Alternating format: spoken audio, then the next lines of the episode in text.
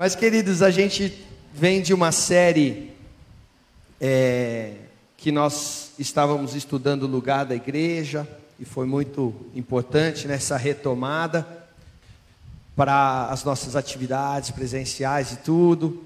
E domingo passado a gente viu que o lugar da igreja é gloriosa ao lado do rei. E vimos também que a manifestação do reino começa em casa, ou seja, em cada um de nós, porque primeiramente nós somos casa individual e depois coletivamente somos casa de Deus, templo, igreja.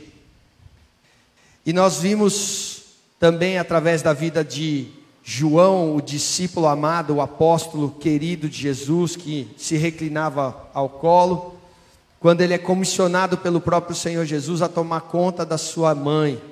E a gente entende aí que o Senhor estava dignificando, valorizando mais os laços de fé, de aliança em Cristo, do que os de sangue biológicos.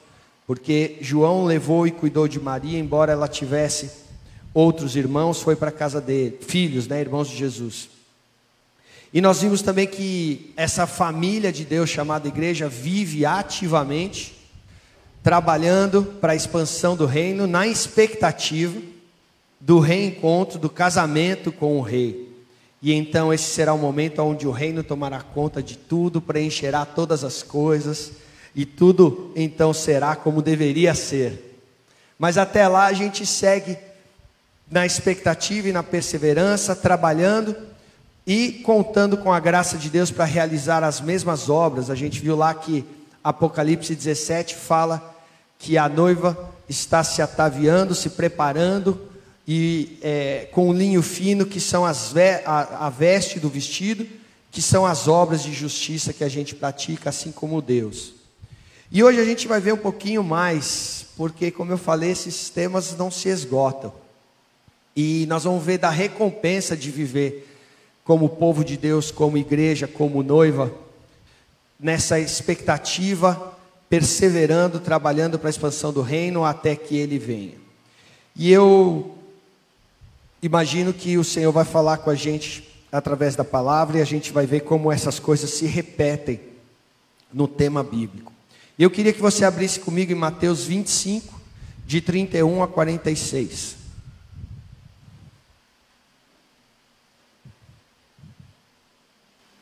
Se você não trouxe sua Bíblia, está projetado ali. Nós vamos ler na NVT.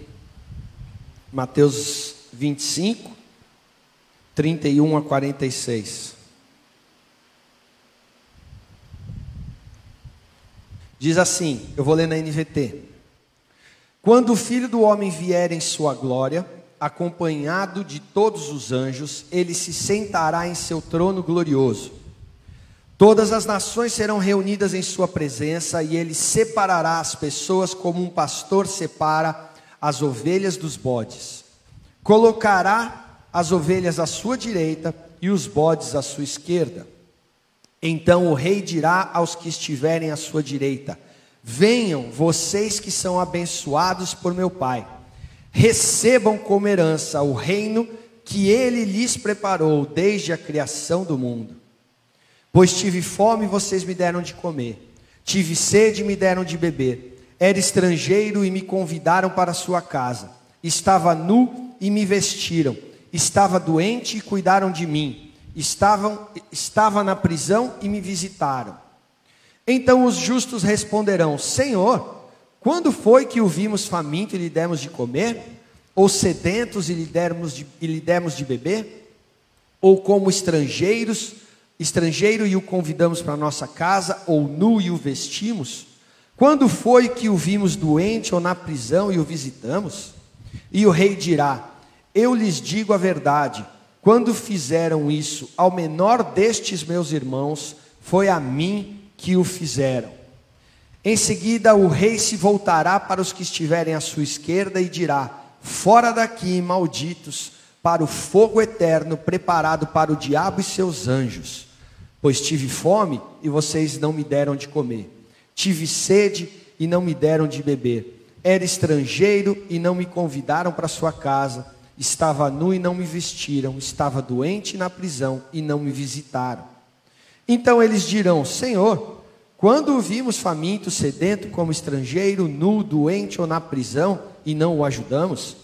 Ele responderá: Eu lhes digo a verdade. Quando se recusaram a ajudar o menor destes meus irmãos e irmãs, foi a mim que se recusaram a ajudar. E estes irão para o castigo eterno, mas os justos para a vida eterna. Até aqui. Feche seus olhos mais uma vez, vamos orar. Pai Santo, nós queremos ouvir Sua voz. Vem com Teu Espírito Santo falar conosco através da Tua palavra e nos conduzir aquilo que está em Teu coração. Usa a minha vida e a de cada um aqui. Leva os nossos pensamentos cativos ao Senhor e faz como te agrada nesta manhã. Faz com que a Sua palavra não volte vazia mas produza os frutos que o Senhor quer que ela dê. Em nome de Jesus. Amém. Queridos, o contexto desse texto, ele está no capítulo 25 de Mateus, onde o Senhor vem respondendo questões dos fariseus sobre religiosidade, sobre ritos, vem respondendo perguntas dos seus discípulos, quando que seria o fim, a destruição do templo e a segunda vinda do Senhor. E aí Deus começa, Jesus começa a contar três parábolas que vocês devem conhecer bastante, que estão neste capítulo 25 de Mateus. A primeira delas é sobre as dez virgens, que cinco eram prudentes e sábias e cinco eram tolas e insensatas. As prudentes eram aquelas que tinham a sua lâmpada acesa, a comunhão com o Espírito, a, a razão pela qual elas estavam prometidas a casamento clara e determinando a sua forma de viver. Não estavam vivendo de maneira desapercebida, mas na expectativa de encontrar com o noivo. Vigilantes. E é essa a recomendação que o Senhor dá ao seu povo, porque fala que aquelas que eram imprudentes, insensatas e que viviam alheia a este convite para a comunhão ao casamento, ao relacionamento com Deus, ficariam de fora, ficariam excluídas. E aí o Senhor continua e dá uma parábola sobre os talentos. E ele fala que um, um homem rico se ausentou do país e deu a um cinco moedas de prata, a outro três, a outro um. E falou para cada um: vai trabalhar enquanto eu estou fora, até que eu venha. E aí o que tinha cinco ganhou mais cinco, o que tinha três ganhou mais três e o que tinha um só enterrou, porque tinha uma compreensão correta e não tinha entendido que ele não era para ficar parado, inoperante, mas que ele deveria trabalhar para que o, o homem rico, esse rei, recebesse a sua herança devida, daquilo que ele tinha investido na sua riqueza compartilhada. E eu gosto dessa parábola porque fala que esse cara escondeu, falando: Ah, eu sei que o Senhor é severo, que o Senhor é justo, que o Senhor é, colhe aonde não semeou, recebe os frutos da onde não plantou. E o Senhor reafirma esta frase dele. Por quê? Porque Deus é poderoso para criar do nada. E cada um de nós recebeu talento, bênção, promessa, recurso e, além de tudo, o Espírito Santo, para vivermos nossa vida de maneira que o Senhor receba a glória e que a nossa vida produza mais riqueza, outras vidas que o conheçam. Então, não, não, não tem lugar para a gente ficar parado, para a gente achar que não tem nada. Você tem o Espírito Santo em você. Nós cantamos: O Seu nome é vida é a esperança, é o amor que nos encontrou, que habita em nós.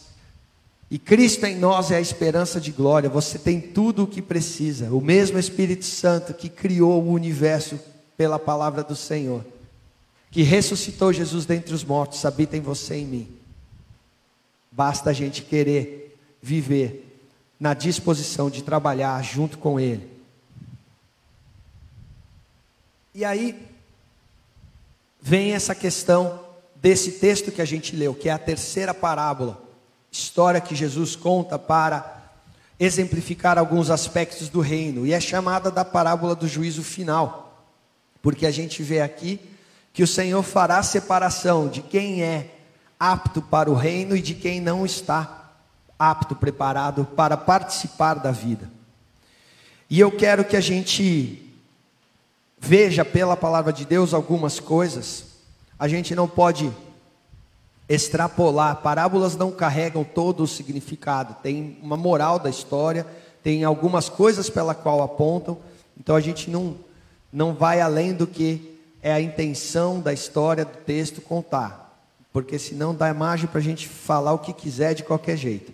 Mas existem algumas é, tradições de interpretação em relação a isso, que são a forma da que a igreja percebeu, e é isso que a gente vai ver.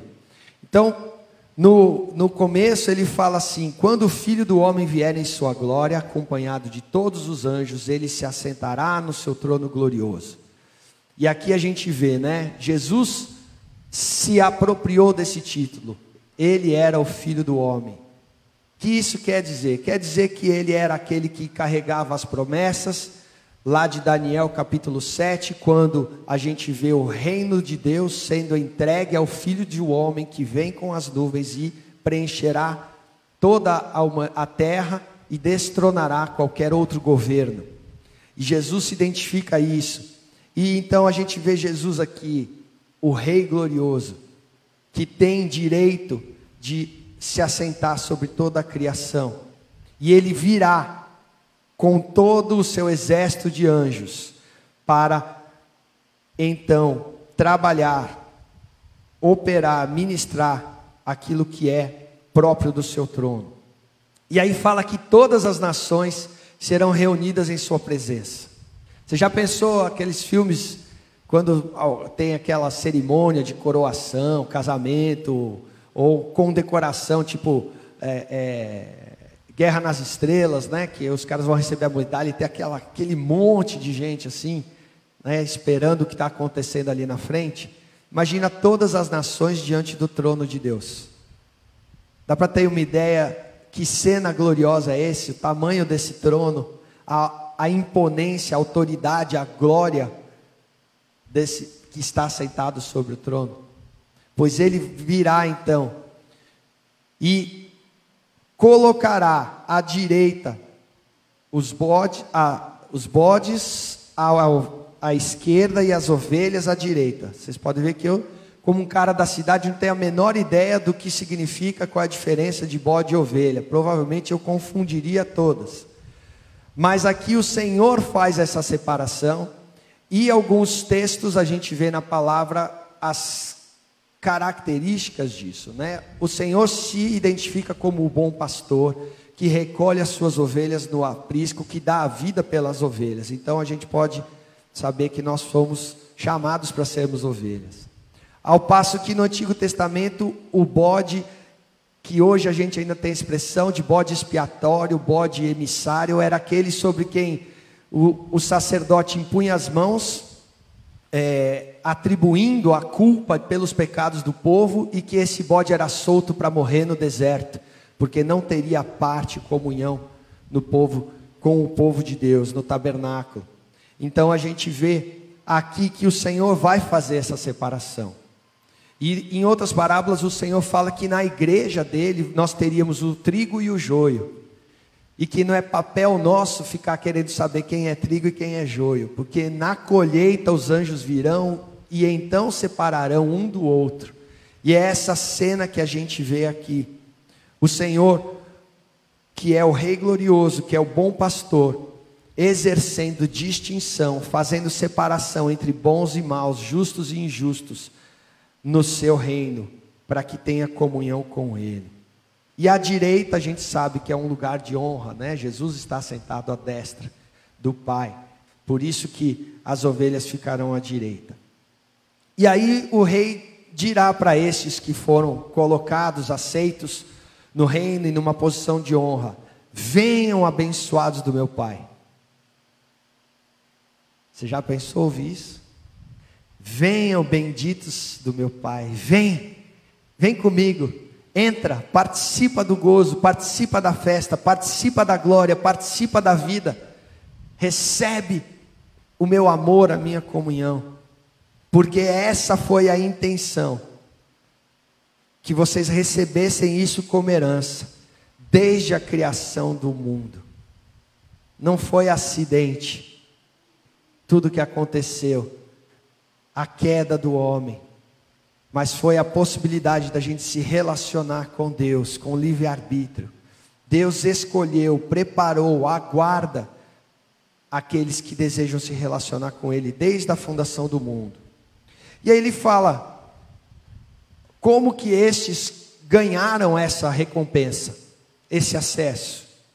Tive fome, vocês me deram de comer, sede me deram de beber, era estrangeiro, me convidaram para sua casa, estava nu e me vestiram, estava doente, cuidaram de mim, na prisão e me visitaram.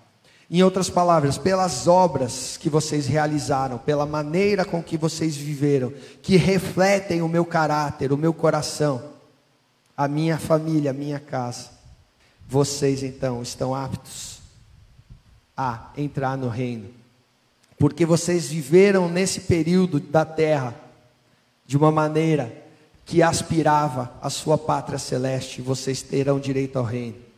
Eu recebi uma mensagem de um grupo da, da Bolívia que a gente faz parte, uma igreja de irmãos que a gente já começou a caminhar junto. E a mensagem que eles mandaram dessas de, de, de WhatsApp, de internet, era que é incoerente a gente não ter tempo para Deus aqui e agora e querer passar a eternidade com Ele. É incoerente você dizer que quer passar a eternidade com Deus e não começa a andar com Ele aqui e agora. Provavelmente você está atrás do céu e não do rei. Aqui o Senhor fala: esses que viveram em comunhão, refletindo o caráter do rei, estavam aptos, estão aptos ao relacionamento com ele. E aí esses justos ficam surpresos, mas Senhor, quando é que a gente fez tudo isso que você está falando que a gente fez? Você já recebeu um elogio que você não, não era merecedor? Alguém que vira para você e fala: Nossa, Fulano de Tal é assim, assim, assim, assim, assado. Normalmente a gente que é pastor não recebe como elogio, né? recebe como desafio. Está aí subindo o grande homem de Deus que vai trazer a palavra. Aí todo mundo coloca a expectativa lá em cima. Você fala: Não, queridos, eu sou igual a vocês, pecador, do mesmo jeito. Mas é isso, imagina o Senhor falando quem vocês são. Tudo isso, você, já fez tudo isso? Desse jeito, para Jesus? Não, Jesus, quando é que eu fiz para o Senhor? Essa é a surpresa. Quando? O que, que a gente fez para merecer tanta recompensa, o acesso ao reino? Quando que a gente fez tudo isso que a gente nem percebeu? E o rei dirá: quando vocês fizeram ao menor destes meus irmãos, foi a mim que o fizeram. Fizemos para quem? Lembra que eu falei da importância de ser povo, da igreja, do simbolismo que isso tem, do, da importância maior do que até laços de família, os laços da fé? É isso que Jesus está falando. Quem é o meu irmão, minha irmã? meu pai, minha mãe. Minha mãe, né? Meu pai não, ele não fala, é o texto de Mateus. Aqueles que fazem a vontade do meu pai, aqueles que têm o, o vínculo do Espírito, da aliança com Deus. Aí você vai falar, mas Ronaldo, e os pobres, os miseráveis, os destituídos? Então, não é isso que o texto está fazendo? Eu não devo fazer ação social? Mas, eu, eu vou deixar para o texto um pouquinho mais à frente. Não, não é isso. Mas a gente vai ver melhor. Mas aqui o que Jesus está falando é, é a identificação dele com a igreja, com o povo. Quando você faz para algum irmão, você faz para o Senhor. E aí ele vira então para os que estiverem à esquerda, os bodes, e fala: fora daqui, malditos, recebam o mesmo castigo que estava preparado não para vocês, para o diabo e seus demônios, os seus anjos mas porque vocês repetiram o caráter, a conduta dele, e não ligaram para aqueles que eram necessitados, sedentos, famintos, estrangeiros, aprisionados. A gente vê que o critério do Senhor não é só pelo que a gente faz, porque Ele é maior do que nós, a justiça dele é maior do que a nossa, mas é também pelo que a gente não faz ou deixa de fazer. Esses deixaram de fazer o bem e foram excluídos. E então eles dirão: Senhor, da mesma forma, quando que a gente viu o Senhor para fazer tudo isso? A gente nunca viu o Senhor nessa situação. E ele responderá: Quando vocês deixaram de ajudar o menor destes meus irmãos e irmãs e se recusaram, vocês deixaram de fazer para mim. E é aqui que a gente vê qual que é o critério o critério não é a boa obra. E essa é uma confusão comum que a gente tem. E tem muita gente fazendo boa obra achando que por isso vai ganhar mérito ao céu. Né? Os espíritas são campeões disso. Mas o critério aqui é quando fizemos a Jesus, é como acolhemos a Ele por quê? Porque quando a gente percebe que diante da riqueza, da glória, da grandeza, da majestade, da santidade deste reino, nós éramos pobre, cego, nu, faminto, estrangeiro, não conhecia a língua, não conhecia as, as regras, as leis, mas Ele se esvaziou da sua glória, o rei se fez servo para que a gente tivesse acesso, então a gente passa a reproduzir esse comportamento. O castigo eterno não era para ninguém, era para o Satanás, mas porque rejeitaram acolher Jesus, não participaram da vida, assim como a vida eterna não era inerente a nós, mas quando encontramos em Jesus, nós recebemos a recompensa. Por isso, essas obras não são obras sociais, obras de caridade, porque não era para os pobres, era para Jesus que eles estavam fazendo e acolhendo. E aqui a gente vê a unidade, a gente fala, por vezes, Efésios fala que a relação de Cristo com a igreja é uma relação de marido e esposa. E a Bíblia fala que quando a gente está casado, a gente se torna de dois uma só carne.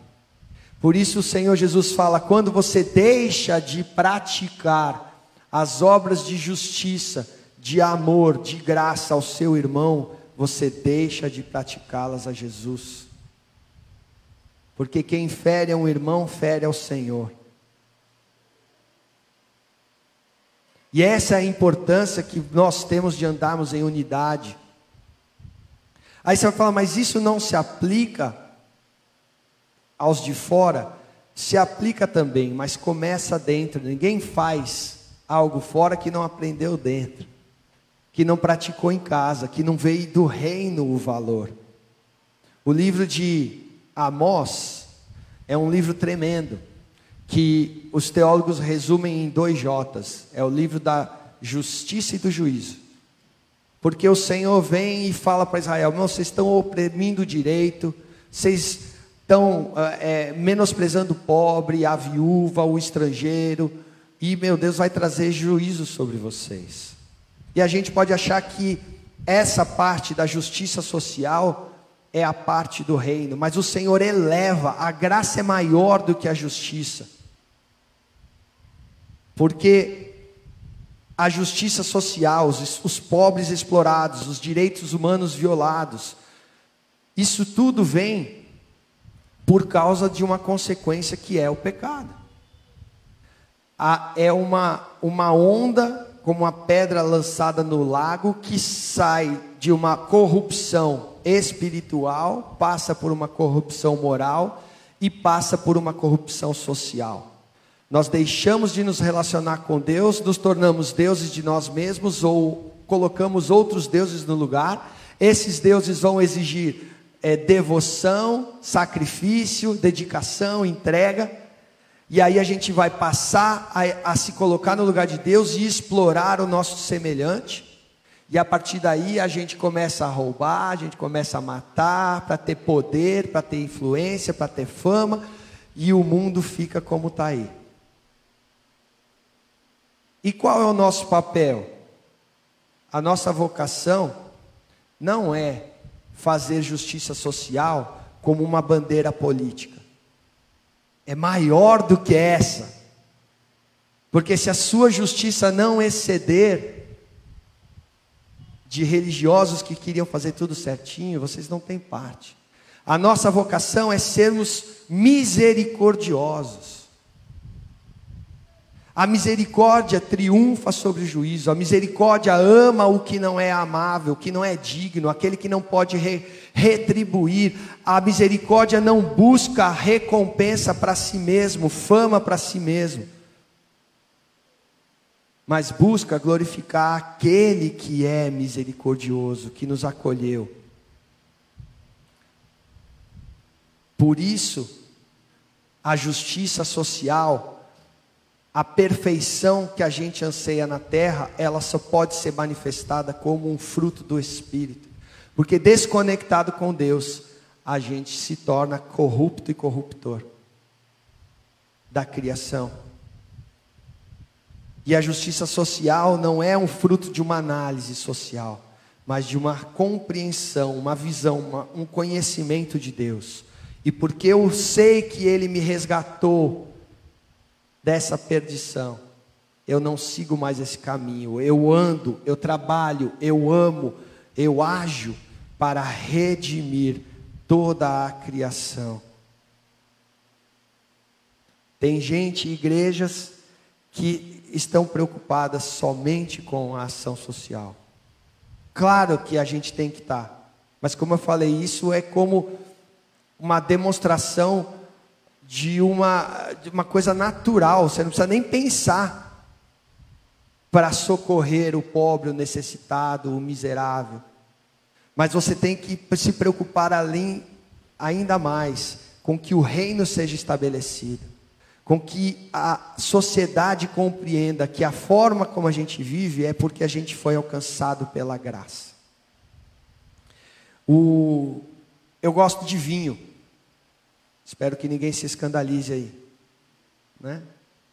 E quando você vai comprar vinho, que você entra numa loja, os vendedores sempre que você vai pesquisar algum que você não conhece, tal, ele vai falar: "Ah, você conhece esse vinho?"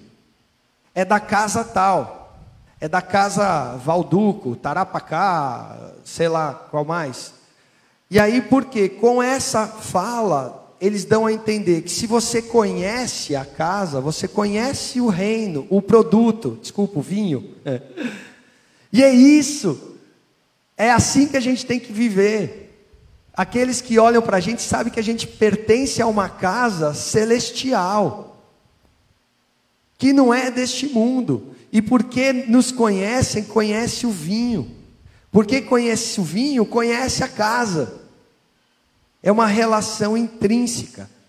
E Jesus falou do vinho novo, do ministério da graça, que a lei ela vinha só com a condenação e o juízo, a justiça. Querendo que todo mundo vivesse em justiça, mas sem a conexão com o Espírito Santo de Deus. Isso era impossível. Por isso que Moisés transformou água em sangue e Jesus vem e transforma água em vinho como seu primeiro milagre, porque a graça da vida nova. E é assim que a igreja tem que viver. Buscando exercer misericórdia, buscando como um, uma característica da sua forma de viver.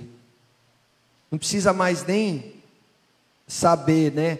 O, o, nós temos aqui hoje os amigos do André, da Guatemala, o Gary e a Raquel. Depois o Deco vai, vai apresentá-los para a gente. Mas tenho certeza que quando eles me viram e olharam para o Deco, eles falaram: ah, é parecido. É da família, é o pai. Por quê? Porque carrega os traços. E é isso que Jesus fala para a gente. Essa é a igreja que a gente tem que ser. A que carrega a essência da misericórdia dele que triunfou sobre o juízo, a sentença que nos era devida. Nós não éramos merecedores de entrar no reino, mas por causa da graça a gente foi colocado, e por causa da graça dele a gente vive e estende graça, misericórdia, amor. A quem? A todos, especialmente os da família da fé, por quê? Porque quando fizerem a um desses meus irmãos, estão fazendo a nós. Deus também, Jesus também se identifica com o miserável, porque ele passou todas essas coisas. Mas ele está querendo dizer a forma como o povo de Deus deve viver, deveria viver. E essas parábolas foi dado para o povo de Israel, que na ocasião era aqueles responsáveis por trazer o conhecimento do reino das alianças, da vida. Mas eles falharam. E Jesus vem então e reconfigura um novo povo através da sua cruz. E essa agora é a nossa vocação, a nossa missão, a nossa herança. Sermos povo de Deus. Mas precisamos estar vigilantes como as virgens buscando uma comunhão e um relacionamento aceso com o Espírito Santo, perseverantes e trabalhando sem preguiça para a expansão do reino, a começar em nós e a partir de nós, e vivendo em misericórdia, estendendo a graça e produzindo então a vida que há em Deus. Assim, nós estamos nos preparando para encontrar com Ele e para viver a vida desse reino quando Ele chegar. Tem um texto que todo mundo lê e fica procurando. Provérbios 31, a mulher virtuosa o próprio texto fala: quem a achará? E aí os maridos cabeçudos da igreja ficam querendo que a esposa dele se enquadre nesse padrão. Mas Salomão, que escreve os textos de sabedoria, a maioria deles, fala que entre milhares de homens achou um que era justo e digno. E apontava, óbvio, para Jesus, o único que seria. Mas entre todas as mulheres não achou nenhuma. Por quê? Porque as mulheres são ruins? Não. Porque este padrão, assim como no Antigo Testamento, no Novo Testamento, a igreja deve representar a noiva de Cristo, que vai dignificar e viver para honrar a glória desse seu noivo. No Antigo Testamento, Israel deveria ser assim. E a mulher é a, a, a oliveira, a noiva, a igreja. E esse texto está falando da igreja, de como a igreja deveria ser perfeita, porque sem o Espírito Santo não vai ser, não vai achar nem uma mulher perfeita, nem um homem perfeito, só aquele que foi cheio do Espírito. Então ele, a gente costuma achar isso né, e ler, mas olha como essa descrição fala dessa noiva que vive é, né, manifestando o reino, na expectativa de glorificar a Ele, né, e manifestando a misericórdia. Quem encontrará uma mulher virtuosa? Ela é mais preciosa do que joia, ouro, rubi, e o marido tem plena confiança nela. Ela lhe enriquecerá a vida grande, grandemente. Você já pensou em andar de maneira digna, em que o Senhor Jesus possa te falar: Eu tenho plena confiança em você. Porque eu sei da aliança, eu sei da disposição, eu sei do caráter, eu sei do empenho, eu posso confiar plenamente que ela vai trabalhar em tudo para engrandecer o reino. Ela lhe faz bem e não mal todos os dias da sua vida. adquire lã, linho com alegria, trabalha os fios com as mãos, como navio mercante traz alimentos de longe, levanta-se de madrugada para preparar a refeição da família, planeja as tarefas para suas servas, vai examinar campo e o compra com o que ganha e planta um vinhedo. Está falando aí que ela trabalha com o linho e com a lã. A lã vem da ovelha, o linho, como o Apocalipse fala, os atos de justiça.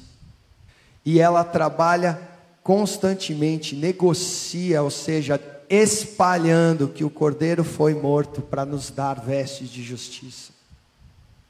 E ela provê àqueles que estão com fome, com expande o vinhedo. Pode ir para frente trabalhadora, a sua lâmpada permanece acesa, como as virgens que a gente viu.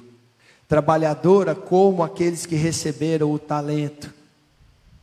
Estende a mão para ajudar os pobres e abre os braços para o necessitado. A misericórdia. Quando chega o inverno, não se preocupa, porque todos em sua família têm roupas quentes. Não teme o mal, porque vive na aliança de amor, como diz Coríntios, e todos da sua casa estão vestidos. Atos fala que não havia necessidade, porque todos consideravam unicamente de todo mundo, ou não consideravam exclusivamente seu o que tinha. E o seu marido é respeitado na porta, onde assenta com as demais autoridades. Ou seja, ele, ele está acima dos juízes, da porta, porque ele é superior, ele é o mais respeitado. E ele trabalha para transmitir a mensagem da reconciliação. Quando ela fala, suas palavras são sábias, dá instrução, demonstra bondade, cuida bem de tudo e nunca dá lugar à preguiça. E os seus filhos se levantam e a chamam de abençoada, o marido a elogia Há muitas mulheres no mundo, mas você supera todas. E aí ele fala que é enganoso a beleza, a riqueza, mas essa que teme ao Senhor será recompensada e será publicamente elogiada. Queridos, isso é uma figura da igreja que trabalha na expectativa de honrar o marido, que reconhece a provisão, o acolhimento que tem na casa e sai agora comunicando a mensagem. Essa é a igreja que o Senhor comprou. Essa é a maneira como o Senhor espera que a gente viva. E a gente tem muito mais do que uma missão de ser bonzinho nessa terra, de ser caridoso nessa terra, mas é de preparar uma recompensa para aquele que é digno, uma noiva que seja digna de andar com Ele e de anunciar, testemunhar que a misericórdia e a graça dele são melhores do que qualquer coisa nessa vida. E nada se compara de quando a gente vai encontrar com Ele. Então, queridos, o convite é: vinde, benditos do meu Pai, venham abençoados, venham abençoados. Você não está aqui só para ser mais um número nessa terra, ou só para esquentar o banco, mas com a sua forma de viver, com a vida que você tem, como o vinho novo, você anuncia que tem uma, uma vinícola, uma casa que é perfeita, santa, boa, agradável, e que ela vai então dominar o mundo todo assim que o dono dela chegar. Enquanto isso, a gente prepara para viver com Ele. Amém, queridos? Glória a Deus.